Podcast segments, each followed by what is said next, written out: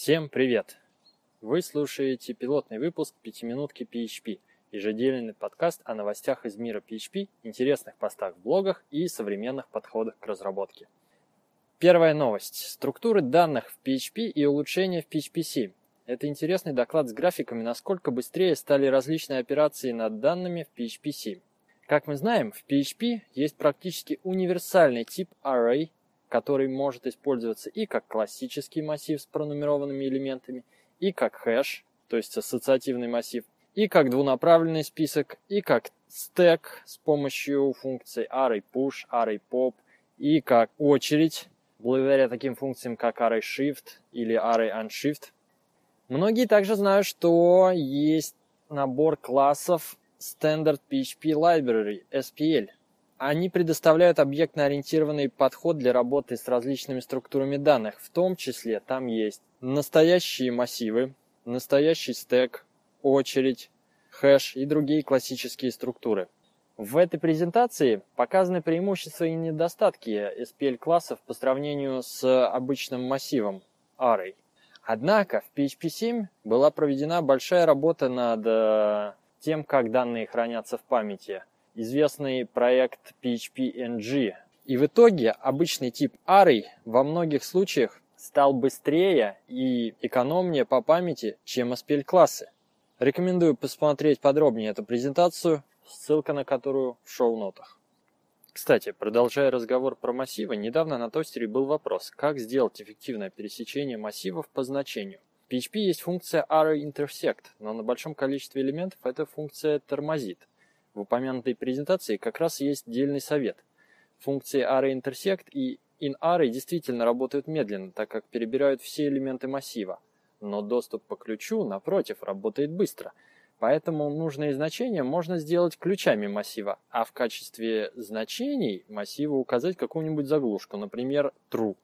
В этом случае вместо медленных inArray и array_intersect можно использовать проверку на наличие внутри массива iz и пересечение по ключам array_intersect_key.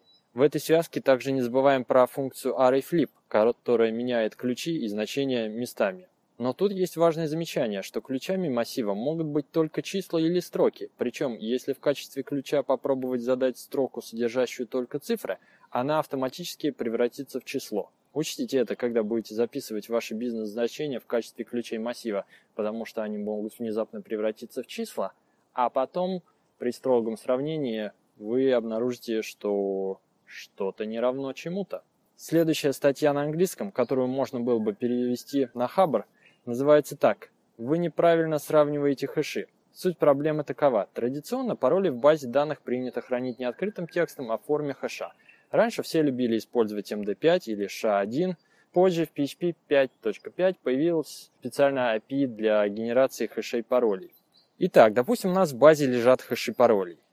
Когда пользователь в форме ввода вбивает свой логин и пароль, то на серверной стороне, чтобы понять, правильно ли пароль он указал, мы берем хэш от введенных данных и сравниваем с тем значением, которое лежит в базе. Если делать это сравнение с помощью PHP и делать его не с помощью строгого сравнения тройное равно, а не строгого, то есть двойное равно, то в некоторых случаях PHP вначале приведет оба операнда к числу и только потом запустит сравнение. А именно, если строка начинается с символов 0e, то интерпретатор подумает, что перед ним число в экспоненциальной форме. Ну а поскольку дальше, скорее всего, идут различные буквы, то обе строки превращаются в нули. Ссылка в шоу-нотах. На сайте Meetup.com была зарегистрирована группа Russia Laravel Meetup. Встречи фанатов, энтузиастов и разработчиков на фреймворке Laravel. На встречах планируется активно обсуждать Laravel и Lumen. Напомню, Lumen – это микрофреймворк на базе Laravel. А также экосистему, обмен опытом, ну и, конечно же, много фана и неформальной обстановки. Присоединяйтесь, чтобы не пропустить следующую встречу, которая пока не назначена. Зато уже назначена дата традиционной ежегодной конференции DevConf 2015, которая пройдет в Москве в гостиничном комплексе Измайлова. Из интересных докладов Дмитрий Строгов, лидер проекта PHP-NG, который я уже упоминал, он расскажет про оптимизации в PHP 7.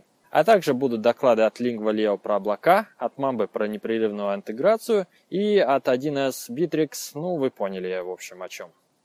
На прошлой неделе я наткнулся на блокпост сравнения Golang, Scala, Elixir, Ruby и Python 3 на примере следующей задачи. Дано несколько текстовых файлов, содержащих информацию примерно о 40 миллионах твитов, около гигабайта текста. В этих файлах содержится локация, автор и текст сообщения, разделенные табуляцией. Нужно посчитать число сообщений, содержащих определенное слово, и сгруппировать их по локациям. По результатам статьи быстрее всех с этим справились Go и Scala, около 8 секунд. Далее идут Ruby и Python в многопоточном режиме 11 и 13 секунд. Ну а Ruby в однопоточном режиме самый медленный, 45 секунд. Я решил добавить к этому сравнению PHP. Pull request уже есть на GitHub. Чтобы сравнить результаты на моем компьютере, мне нужно было взять какой-нибудь э, тест из оригинальной статьи. Я использовал Go, так как его проще всего запустить. Итак, Go на, моей, на моем компьютере показал те же 7-8 секунд, что и в статье. А вот PHP отработал за 11 секунд. Однако, обратите внимание, что программа на Go работала в 6 потоков и загрузила мои ядра на 600%, в то время как PHP работал лишь в один поток, а результат всего в полтора раза медленнее.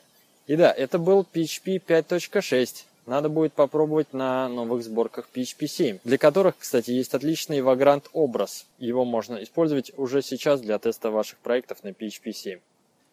Ну, а на этом все. Подписывайтесь на новые выпуски в iTunes и оставляйте комментарии на сайте 5minphp.ru.